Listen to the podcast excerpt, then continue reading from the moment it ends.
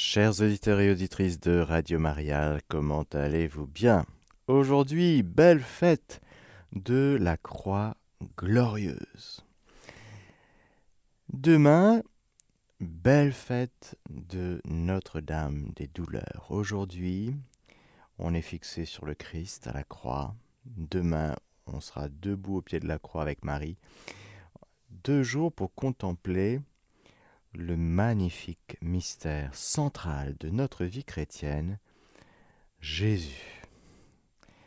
Sa passion, sa mort, sa résurrection, car ne séparons jamais la résurrection et la croix, et ne séparons jamais la croix et la résurrection. Je vais parler aujourd'hui du jugement dernier. Il y a bien sûr un lien entre la croix du Christ et le jugement dernier. Mais tout d'abord, confions cette catéchèse à la Vierge Marie. Je vous salue Marie, pleine de grâce, le Seigneur est avec vous, vous êtes bénie entre toutes les femmes, et Jésus, le fruit de vos entrailles, est béni. Sainte Marie, Mère de Dieu, priez pour nous pauvres pécheurs, maintenant et à l'heure de notre mort. Amen.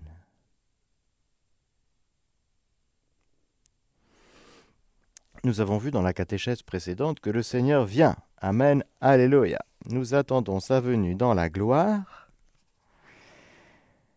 il y a deux moments en particulier dans le catéchisme où il nous est développé un petit peu cet aspect du dernier article de notre credo, paragraphe 1038, mais paragraphe aussi 678 et suivant. Il est clair que quand le Seigneur ressuscité vient dans la gloire, la résurrection de tous les morts, des justes et des pécheurs précédera le jugement dernier. Ce sera l'heure où ceux qui gisent dans la tombe en sortiront à l'appel de la voix du Fils de l'homme. Ceux qui auront fait le bien ressusciteront pour la vie, ceux qui auront fait le mal pour la damnation, nous l'avons vu, la résurrection finale, tout le monde ressuscite, les damnés comme les justes. Alors le Christ viendra dans sa gloire escorté de tous les anges. Devant lui seront rassemblées toutes les nations. Et il séparera les gens les uns des autres, tout comme le berger sépare les brebis des boucs. Il placera les brebis à sa droite et les boucs à sa gauche et ils s'en iront, ceux-ci à une peine éternelle, et les justes à la vie éternelle. Il y a donc quelque chose qui va se passer. Nous avons parlé de l'avènement glorieux du Christ.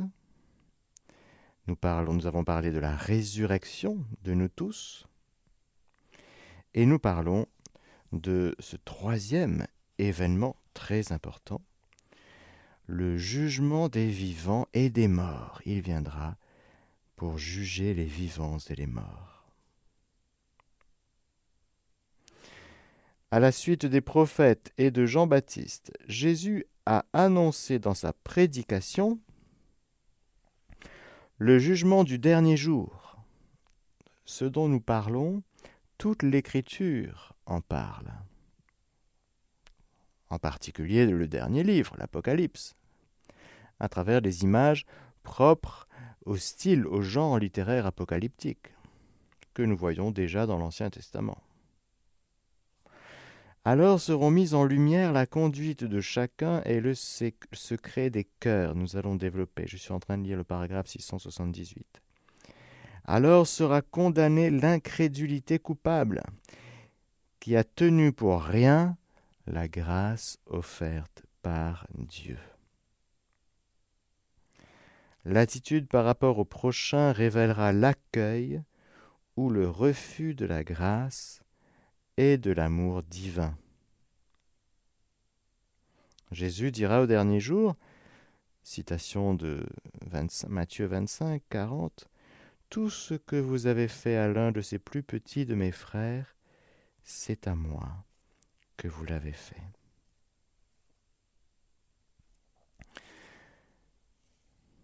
Je poursuis avant de développer. Le paragraphe 679 dit ceci.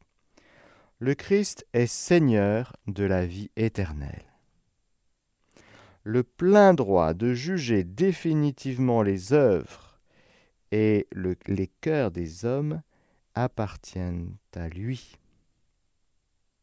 le Christ, en tant que rédempteur du monde.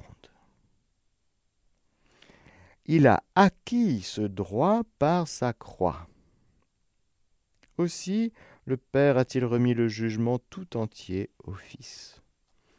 Or le Fils n'est pas venu pour juger, mais pour sauver et pour donner la vie qui est en lui. C'est par le refus de la grâce en cette vie que chacun se juge déjà lui-même, reçoit selon ses œuvres et peut même se damner pour l'éternité en refusant l'esprit d'amour.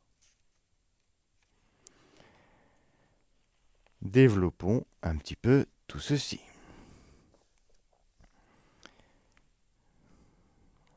Le jugement.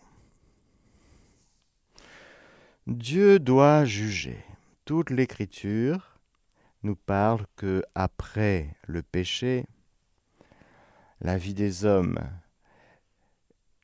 est compliquée, malade, et à l'égard de Dieu, nous nous sommes éloignés. Nous éloignant de Dieu, nous faisons n'importe quoi de notre vie. Alors Dieu vient à notre secours. Compatissant qu'il est, miséricordieux qu'il est, il nous appelle à la conversion, au repentir. Il ne cesse de nous dire revenez à moi. Et à l'initiative de, Dieu, répond la foi de l'homme ou le refus, l'accueil de la parole de Dieu, l'accueil de la grâce ou le refus de la grâce. Le refus de la parole de Dieu. Quand Dieu parle, certains non seulement sont sourds, mais ne veulent pas entendre, ne veulent pas écouter. Alors ça fait ce que saint Augustin déjà disait, soit ici-bas la cité de Dieu, constituée de citoyens des cieux, c'est-à-dire des, gens qui se mettent en route, ils sont fragiles, ils ne sont pas parfaits, mais ils sont partants, c'est-à-dire qu'ils disent oui à la grâce. Ah, et quand ils tombent, ils se relèvent, justement en accueillant la grâce de la miséricorde et ils continuent à marcher. Bon, en boitant un peu, bon. Mais ils sont partants. Il y a dans leur cœur une posture du oui. C'est déjà la cité de Dieu qui gagne ici-bas, sur cette terre. Mais il y a aussi la cité du mal, c'est-à-dire la cité constituée non pas des citoyens des cieux, mais des fils du diable, de ceux et celles qui refusent volontairement, obstinément, la grâce que Dieu donne toujours. Dieu est toujours bon, Dieu est toujours surabondant, Dieu est toujours partant pour prendre sur son cœur son enfant. Mais pour cela, comme son enfant est pécheur, il faut qu'il revienne. Mais nous voyons dans la parabole du Fils prodigue le Père qui attend son enfant. Bien sûr, il a été offensé par l'attitude du Fils prodigue qui est parti de la maison. En plus, il a claqué tout son héritage avec des filles. Et en plus, c'est une blessure pour le cœur du Père de voir son Fils dans un tel état qui fait qu'il se retrouve à manger la nourriture de cochon, animal impur. Alors, mais le Père n'a cessé d'aimer son Fils. Il n'y a pas un moment où Dieu s'est dit je ne vais plus l'aimer. Non, non, jamais. Ça n'existe pas en Dieu. Nous, oui, quand on est blessé, on se dit oh là là, je vais fermer mon cœur, je vais chasser de mon de ma vie tel ou tel parce qu'il m'a blessé. Nous, on est comme ça, nous. Dieu n'est pas comme ça. Dieu ne chasse personne de son cœur. Jamais. Alors nous voyons poindre le jugement qui est lié à la justice. Il est juste qu'il nous advienne selon notre foi, comme dira Jésus tellement de nombreuses fois dans les évangiles. De sorte que quand le fils prodigue revient, bon, c'est pas parfait, il revient parce qu'il est un peu intéressé, parce qu'il a faim. Il ne revient pas avec énormément de contrition parce que avoir faim, c'est pas facile. Et puis il se souvient que dans la maison de son père, il y a toujours tout ce qu'il faut. Ce n'est pas la grande communion avec son père qu'il cherche, non. Il cherche à manger. Vous me cherchez parce que vous avez mangé du pain à satiété. Vous ne me cherchez pas parce que vous, m'aimez, non. Vous êtes intéressé. Vous avez vu la multiplication des pains. Hein. Vous avez expérimenté que Dieu est bon, large, et qu'il donne toujours ce qu'il faut à ceux qui l'accueillent.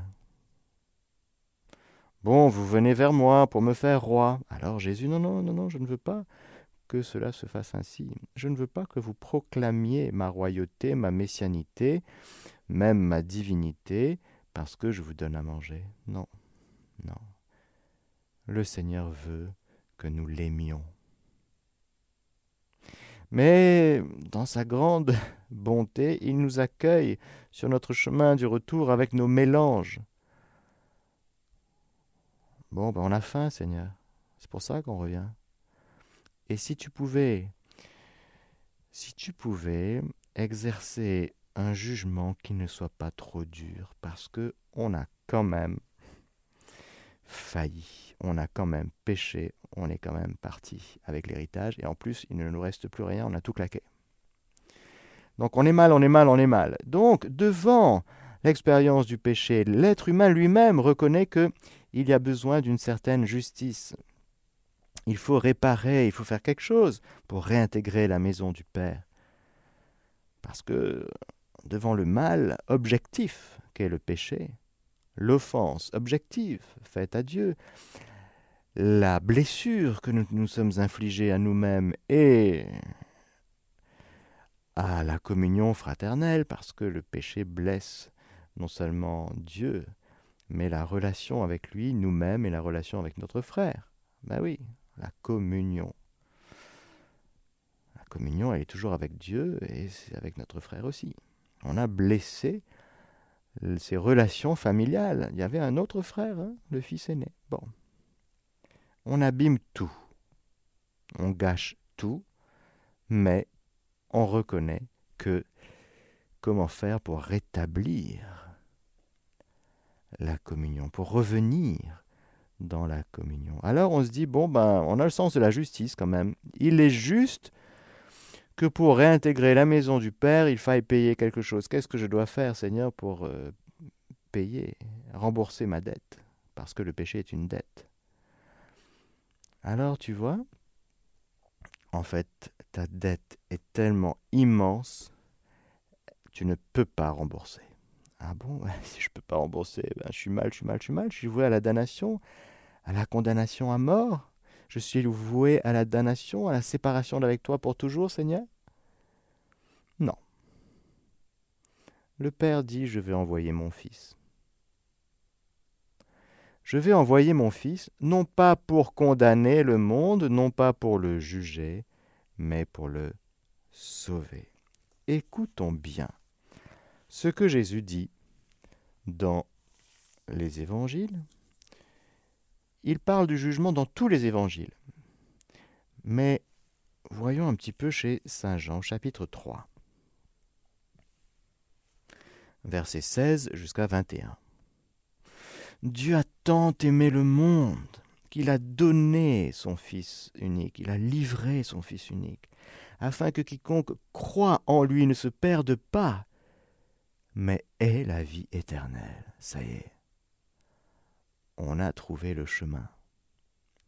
On ne pouvait pas rembourser notre dette. Il y avait une autre parabole magnifique qu'un jour Jésus a donnée aux évangiles, en soulignant le cœur dur du majordome qui, lui, il avait une dette, 60 millions, il ne pouvait pas rembourser. Et puis il a négocié. Hmm, habile. Et puis, il est sorti de là, il a trouvé quelqu'un qui devait 100 pièces, non pas 60 millions, 100. Et il s'est jeté sur lui, vous connaissez l'histoire. Pourquoi tu as le cœur dur? Ton frère te blesse, il a une dette, oui, il a une dette. Mais c'est 100, tu comprends? C'est pas 60 millions. Et toi, tu te jettes sur lui pour lui dire faut que tu payes, faut que tu craches, pas possible que tu t'en réchappes. Hein? Alors que tu avais une dette de 60 millions. Et le Seigneur t'a tellement aimé qu'il a envoyé son Fils. Il faut que tu crois que ce Fils ne vient pas pour te juger, mais pour te sauver. C'est très important. Parce que celui qui croit échappe au jugement. Écoutons la suite. Dieu n'a pas envoyé son Fils dans le monde pour juger le monde, mais pour que le monde soit sauvé par lui. Qui croit en lui n'est pas jugé. Oula, c'est génial ça. Qui ne croit pas est déjà jugé. Parce qu'il n'a pas cru au nom du Fils unique de Dieu. Et tel est le jugement. Deux points. La lumière est venue dans le monde, et les hommes ont mieux aimé les ténèbres que la lumière, car leurs œuvres étaient mauvaises. Quiconque en effet commet le mal est la lumière et ne vient pas à la lumière, de peur que ses œuvres ne soient démontrées coupables mais celui qui fait la vérité vient à la lumière, afin que soit manifesté que ses œuvres sont faites en Dieu. Il y a donc un discernement qui se fait, un tri. Rappelez-vous, les boucs d'un côté, les brebis de l'autre. Oui, il y a un tri, un discernement, krinain en grec. C'est-à-dire qu'il y a un scalpel de la parole de Dieu, un glaive à deux tranchants, qui vient nous rejoindre au plus profond de notre âme, pour discerner, pour faire la lumière, pour dire, voilà, ça, c'est ténèbres. Ça, c'est lumière. Ah oui, parce que en chacun de nous, il y a un peu des deux, frères et sœurs. Alors comment savoir? Eh bien, normalement, on a une conscience, plus ou moins affinée. Mais c'est l'Esprit Saint, avec euh, les anges moissonneurs de la fin des temps, qui viennent trier le bon grain de l'ivraie. Nous, c'est mélangé, il y, a un peu, un des deux. Comment faire, Seigneur? On va supprimer tout de suite le livret Non, non, non, pas touche. Ce sont mes anges moissonneurs, les anges de la fin des temps. Le Christ vient dans sa gloire avec ses anges, le Fils de l'homme vient avec ses anges. C'est génial, c'est royal, c'est solennel, c'est puissant la voix du Fils de l'homme accompagné de ses anges, et qui va dire par sa parole toute puissante, dans le souffle de son esprit, ça, tu vois. Ce que tu as fait là, ce que tu as dit là, ce que tu as pensé, ça, ça venait de moi. Tu as été docile, tu as posé un acte de foi, un acte de charité, un acte d'espérance. Tu as aimé ton frère, tu as pardonné à ton frère. Il te devait sang, oui, il t'a fait du mal, mais tu vois, tu as réagi surnaturellement. Tu as été docile à ma grâce. Viens, béni de mon Père. Ça, c'est lumière. Ok? Magnifique, bravo. Et puis, ah là, non, là, tu vois, c'est ténèbres. Ouais, là, tu as, as, gardé une rancune, ce désir de vengeance. Tu as.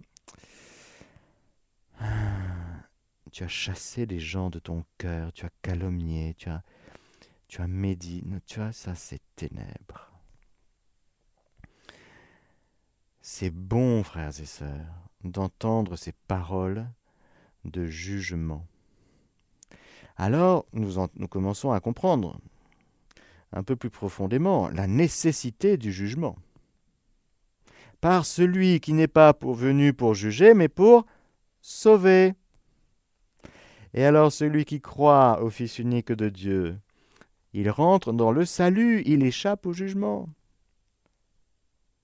Celui qui reconnaît son péché et accueille le Rédempteur, son Sauveur, eh bien, le ciel lui est ouvert, le paradis lui est ouvert, le royaume lui est ouvert. N'entrent dans le royaume que ceux qui reconnaissent qu'ils sont pécheurs et que c'est par l'unique Rédempteur, l'unique Sauveur qu'ils entrent. Ce ne sont pas les parfaits. Il n'y a que l'Immaculée Conception. Mais encore, l'Immaculée Conception reconnaît que tout vient de Dieu, que tout est lumière en elle. En elle, point de ténèbres. Mais elle dit, tu vois ça, oui, c'est fou, tout vient de toi, Seigneur. Et Dieu dit, oui, tout est lumière en toi, ma bien-aimée. Alors elle dit, ben oui, tout est lumière en moi. Mais évidemment, il n'y a aucune once d'orgueil et de vanité en elle. Elle dit, c'est fou, c'est beau, bravo Jésus, bravo Dieu, gloire à toi, Seigneur. Mais Dieu est lumière en lui point le ténèbre.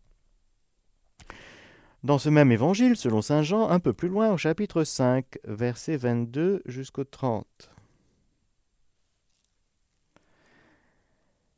Il est dit Le Père ne juge personne. Il a donné au Fils le jugement tout entier, afin que tous honorent le Fils comme ils honorent le Père. Qui n'honore pas le Fils n'honore pas le Père qui l'a envoyé. En vérité, en vérité, je vous le dis, celui qui écoute ma parole et croit à celui qui m'a envoyé, c'est extraordinaire, écoutez bien, il a la vie éternelle. Et ne vient pas en jugement, mais il est passé de la mort à la vie. En vérité, en vérité, je vous le dis, l'heure vient et c'est maintenant où les morts entendront la voix du Fils de Dieu, et ceux qui l'auront entendu vivront. Comme le Père en effet a la vie en lui-même, de même a-t-il donné au Fils d'avoir aussi la vie en lui-même, et il lui a donné pouvoir d'exercer le jugement, parce qu'il est Fils d'homme. N'en soyez pas étonnés, car elle vient l'heure où tous ceux qui sont dans les tombeaux entendront sa voix et sortiront. Ceux qui auront fait le bien pour une résurrection de vie, ceux qui auront fait le mal pour une résurrection de jugement.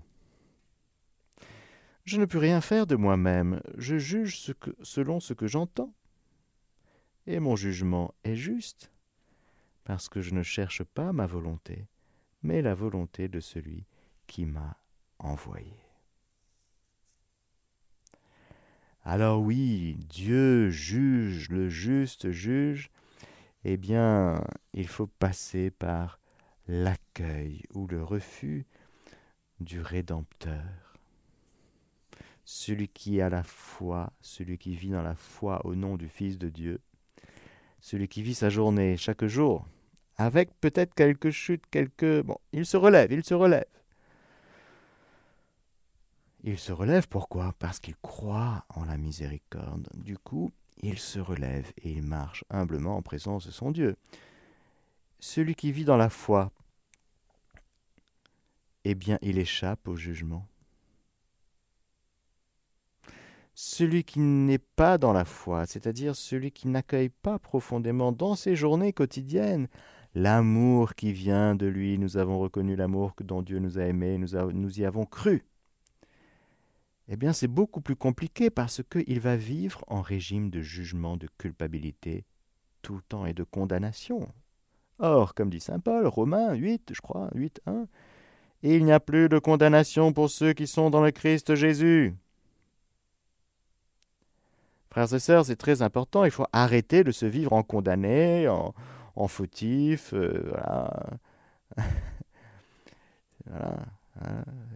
La guerre, c'est pas vous qui l'avez déclenchée, les incendies, vous non plus. Arrêtez de vous sentir coupable de tout ce qui se passe dans le monde. Arrêtez de vous sentir coupable de, des choix personnels de vos enfants et de vos petits-enfants et de vos arrière-petits-enfants. C'est bon. Il n'y a plus de condamnation pour ceux qui sont dans le Christ Jésus. Donc, le Fils nous libère. L'esclave, il n'est pas libre. C'est le Fils qui est libre.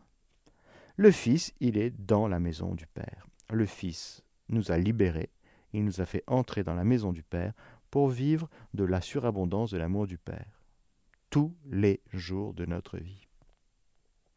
Ça, c'est vivre dans la foi, ça, c'est vivre dans l'alliance avec Dieu, chaque jour, dans le bonheur, dans le bonheur. Oui, frères et sœurs, dans le bonheur. Parce que quand on a la foi, on est heureux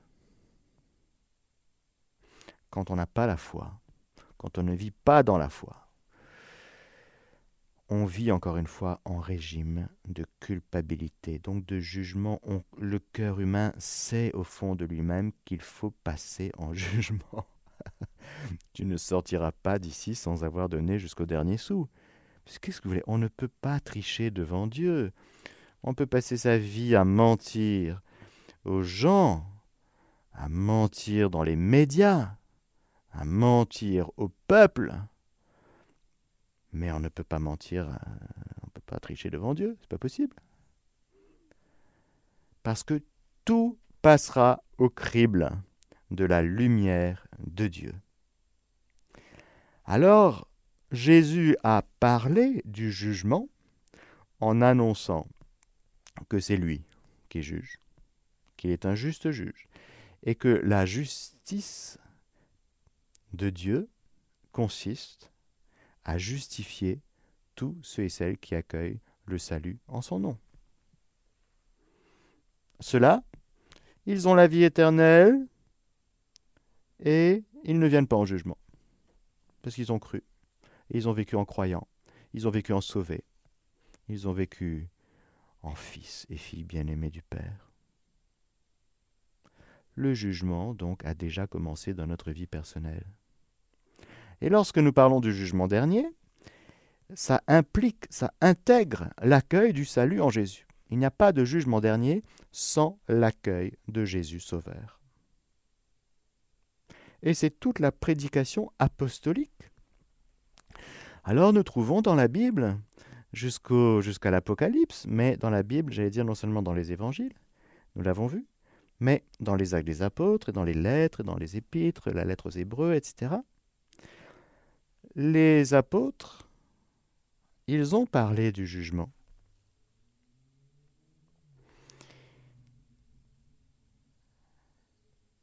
Ils l'annoncent. Ils en parlent, ils l'annoncent, et ils invitent à la conversion.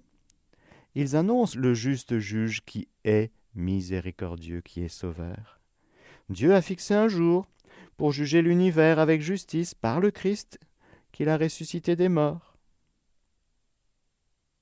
Même après la conversion, l'imminence constante de ce jugement, le juge est aux portes. On trouve ça dans Saint Jacques.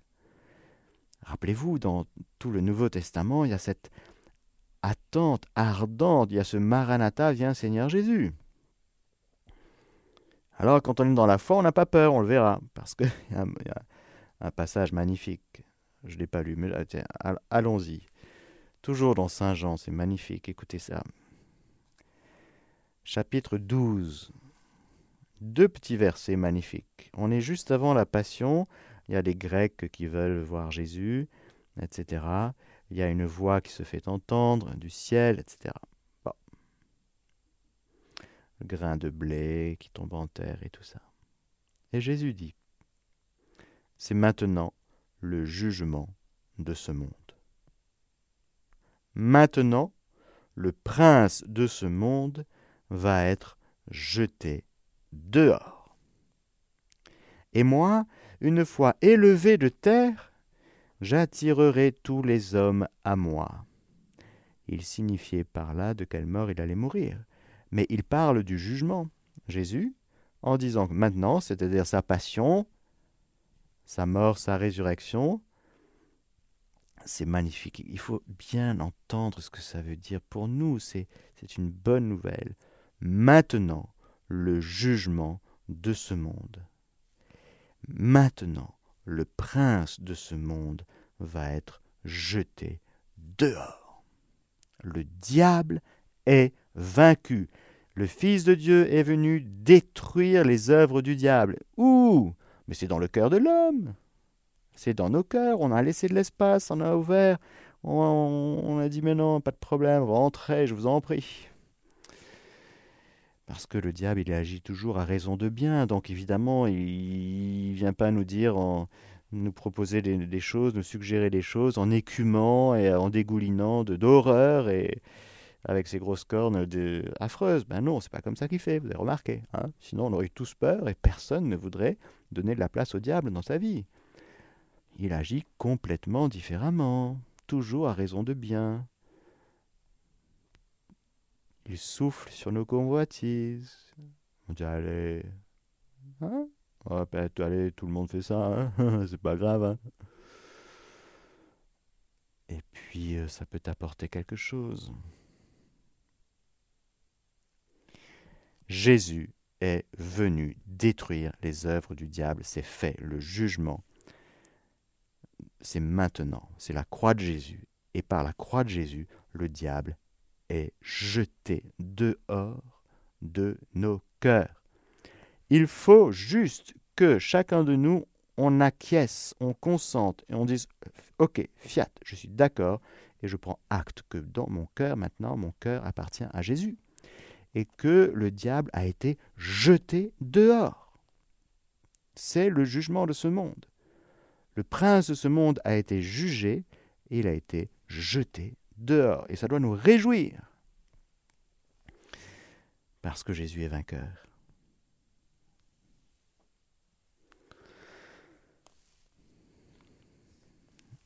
Alors, je reviens, j'ai fait une petite parenthèse, mais je reviens sur la prédication apostolique.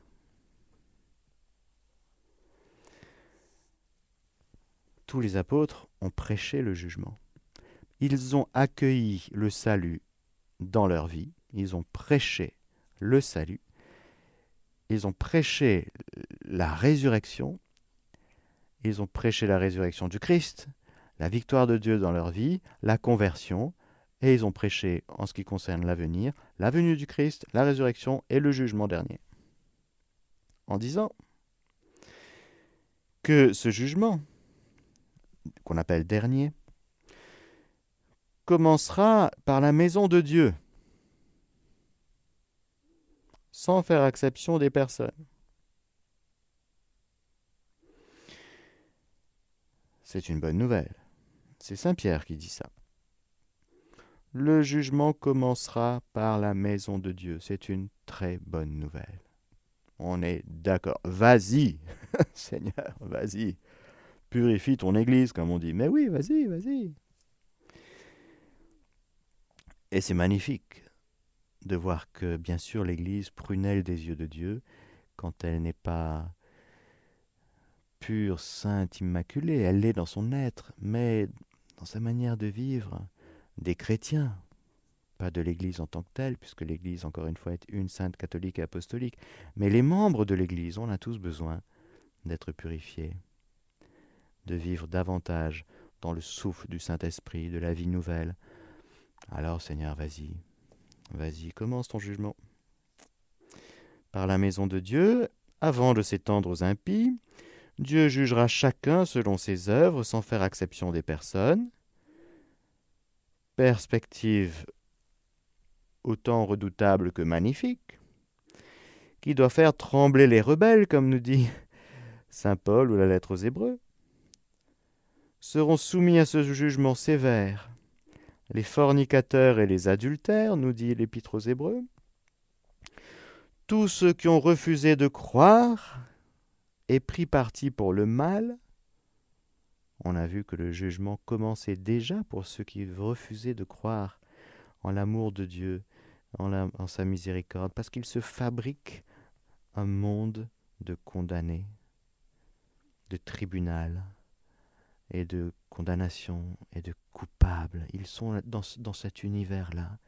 Jésus nous a libérés de tout ça, vous comprenez? Des tribunaux humains, des tribunaux diaboliques. L'accusateur de nos frères est jeté bas, nous dit l'Apocalypse. Ils l'ont vaincu par le sang de l'agneau et par la parole dont ils furent les témoins. Le sang de l'agneau et la parole de Dieu qui nous dit quoi Qui nous dit Je suis ton sauveur et ton Dieu, ton Seigneur. Tu viens? Quand on dit oui à ça, on échappe au jugement, on échappe à l'accusateur. Tous ceux qui ont refusé de croire et pris parti pour le mal, eh ben, jugement les impies, les faux docteurs, les, les, mauvais épiscopes, les mauvais évêques. C'est euh, Saint Paul à Timothée qui dit ça. Ils passeront en jugement. Les veuves infidèles, qui ne demeurent pas dans leur état de veuvage. Même si, évidemment, se marier, quand on est veuf, avec quelqu'un, la personne est libre. Mais ce que Saint Paul veut dire, c'est voilà, concubinage, en ce jour de colère se révélera le juste jugement de Dieu. Impossible d'échapper. Et c'est le Christ qui remplira alors la fonction de juge des vivants et des morts. Frères et sœurs, est-ce que l'idée du jugement dernier, enfin pas l'idée, la foi dans le jugement dernier, c'est un article de foi, est-ce que ça vous réjouit? Encore une fois, rappelez-vous de ce qu'on disait dans la catéchèse précédente. Il ne faut pas que ça nous fasse peur. Mais c'est un appel à la conversion, indéniable. Indéniable. L'annonce du jugement dernier est un appel à la conversion.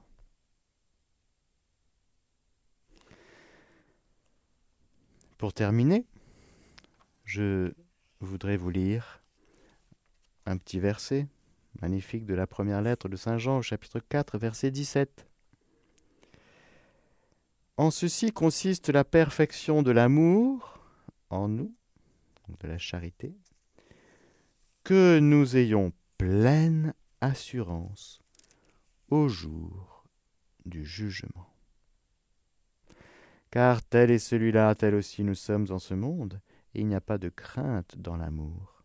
Au contraire, le parfait amour bannit la crainte, car la crainte implique un châtiment, et celui qui craint n'est point parvenu à la perfection de l'amour.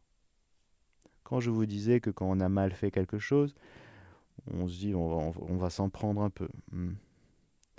On n'a qu'à regarder un chien quand il a fait une bêtise. Hein. Vous vous le regardez et il a, une attitude où il reconnaît qu'il a fait une bêtise.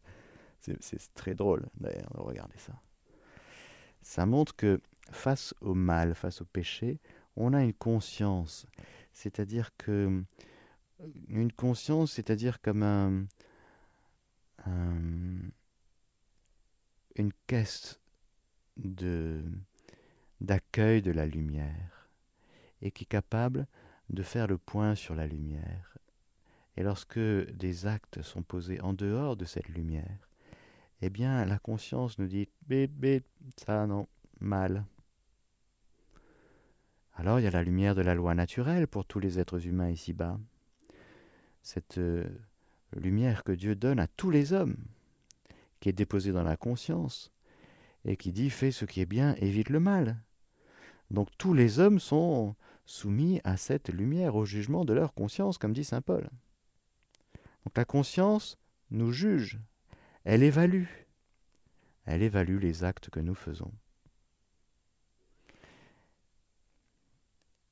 Il y en a qui vivent sous le régime de la loi mosaïque. La loi demande ça, t'as pas fait ça. La loi demande ça, tu as fait ça. Bon. Il y en a, les chrétiens, normalement, on vit sous le régime de la loi nouvelle, c'est-à-dire la loi de l'Esprit Saint. L'Esprit Saint qui te pousse, qui te meut, qui t'incline, qui t'illumine, qui te sanctifie, qui te donne la force et qui te et qui souffle.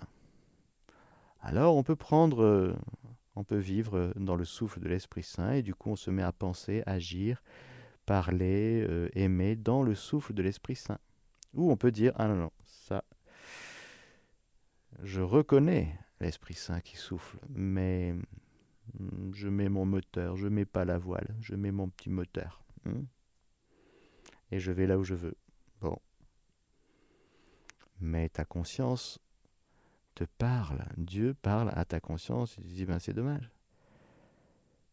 Je t'ai tout donné pour que tu ailles dans le sens du pardon, et puis tu as dit non, tu as fermé ton cœur.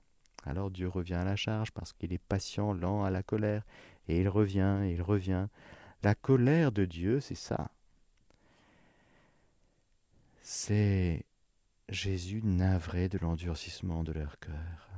Il revient tout le temps à la charge, le Seigneur. Pourquoi? Parce qu'il nous aime et il veut qu'à un moment donné, on se dise ben, qu'on craque. On dise ben oui. C'est vrai que le péché, ça mène euh, à la tristesse, au malheur, et que vivre sans toi, Seigneur, c'est vraiment une vie misérable. Alors ok, je craque. Seigneur, sauve-moi.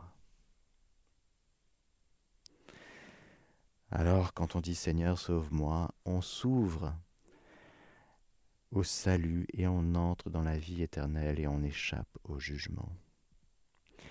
Alors, et puis il y a l'apprentissage de la vie avec Dieu et cet amour qui gagne pour euh, aller jusqu'à l'abolition de, de la crainte, parce que la crainte implique un châtiment. C'est-à-dire, on a encore peur de Dieu. On se dit, qu'est-ce qu'il va nous envoyer comme truc hein? Ça, c'est l'amour qui n'est pas du tout parfait en nous. C'est-à-dire qu'on connaît un peu peut-être le bon Dieu, mais pas assez le vrai Dieu et sa bonté, justement. Et donc, on vit encore sous le joug d'un Dieu qui juge avec justice, toujours, mais on n'est pas complètement sûr affermi dans la foi en son amour, alors on craint le jugement. On, on sait qu'il est miséricordieux, mais est-ce qu'il est vraiment miséricordieux jusqu'au bout, 100% pour moi, par rapport à tel péché que j'ai commis dans ma vie? J'aimerais bien, mais est-ce que j'en suis sûr? Tant qu'on n'est pas sûr que le sang du Christ nous a lavés de tous nos péchés, on est dans l'amour imparfait qui a encore une partie de crainte impliquant un châtiment. Alors voilà, frères et sœurs, le jugement dernier, c'est juste une bonne nouvelle du dernier article de la foi catholique, parce que enfin, non seulement pour chacun, mais pour l'histoire du monde, c'est un jugement qui touchera aussi l'histoire, les conséquences on verra enfin clair sur oui, l'aspect communautaire des choses. Là, j'ai parlé pas mal des choses personnelles, mais on verra clair sur, sur le, les choses communautaires. On dira, mais il y aura des pleurs et des grincements de dents, c'est sûr. C'est sûr. Pourquoi? Parce que tous ceux qui sont dans les ténèbres, la lumière sera faite. Personne ne pourra échapper à Dieu lumière. L'illumination des consciences. Vous voyez? C'est magnifique. C'est magnifique. Et vous savez, de temps en temps, comme ça, il y a quelqu'un, par grâce particulière, le témoignage de cette femme qui, euh, une espagnole qui allait à Medjugorje et qui euh, ne voulait pas aller aux conférences, ne voulait pas euh, prier, etc. Elle n'était pas bien parce qu'elle avait eu une vie un peu comme Marie-Madeleine avant sa conversion, si vous voulez. Donc elle n'était pas bien, elle était très travaillée. Et puis, bien sûr, il le travail de Dieu, parce que quand on va à Medjugorje, c'est sûr, c'est pour faire le clair, la lumière. Donc Dieu la travaille. Et à un moment donné, elle reçoit, ça a duré, enfin, je ne sais pas combien de temps ça a duré, peut-être dix minutes, mais ça lui a paru très très long. Elle a vu toute sa vie défiler devant elle. Et elle a vu à quel point elle était aimée à chaque instant de sa vie. Et elle a vu à chaque fois qu'elle avait vécu en dehors de cet amour. Et alors, dans la lumière de cet amour, et de la révélation de tout ce qui était ténèbres en elle, elle a couru, il y avait en pleine conférence, il y avait un, le prêtre de son groupe qui était là, elle a voulu se confesser tout de suite, tout de suite, tout de suite, tout de suite, tout de suite. Elle est allée attraper ce prêtre en pleine conférence. Elle a dit, il faut que je me confesse tout de suite. Voilà, ça vous donne une idée. L'illumination des consciences, jugement dernier. Ce qui sera vécu d'un point de vue non seulement personnel pour chacun, mais communautaire. Le jugement dernier, dit le catéchisme, révélera jusque dans ses ultimes conséquences ce que chacun aura fait de bien ou de omis durant sa vie terrestre. Il interviendra lors du retour glorieux du Christ, le Père seul en connaît l'heure et le jour, lui seul décide de son avènement. Nous connaîtrons le sens ultime de toute l'œuvre de la création et de toute l'économie du salut, et nous comprendrons les chemins admirables par lesquels sa providence aura conduit toute chose vers sa fin ultime. Le jugement dernier révélera que la justice de Dieu triomphe de toutes les injustices commises par ses créatures et que son amour est plus fort la mort. Le message du jugement dernier appelle à la conversion pendant que Dieu donne encore aux hommes, pendant que Dieu donne encore aux hommes le temps favorable, le temps du salut. Il inspire la sainte crainte de Dieu, pas celle qui implique un châtiment. Mais la sainte crainte de Dieu, c'est-à-dire le don de crainte dans le Saint-Esprit, c'est-à-dire Seigneur, je ne veux pas te blesser, alors s'il te plaît, garde-moi dans la sainteté, garde-moi dans le Saint-Esprit. Si j'y suis, garde-moi, comme disait Sainte Jeanne d'Arc. Si je ne suis pas dans la grâce, s'il te plaît, mets-moi dans la grâce à travers une conversion, c'est sûr. Mais si j'y suis déjà, euh, garde-moi dans la grâce. Il engage pour la justice du royaume de Dieu, il annonce la bienheureuse espérance du retour du Seigneur qui viendra pour être glorifié dans ses saints et admiré en tous ceux qui auront cru. Alors Seigneur, nous croyons. Amen. Alléluia. Que le Seigneur Tout-Puissant vous bénisse, le Père, le Fils et le Saint-Esprit. Amen. Chers auditeurs de Radio Maria, c'était la catéchèse du Père Mathieu que vous pouvez réécouter en podcast sur notre site internet www.radiomaria.fr.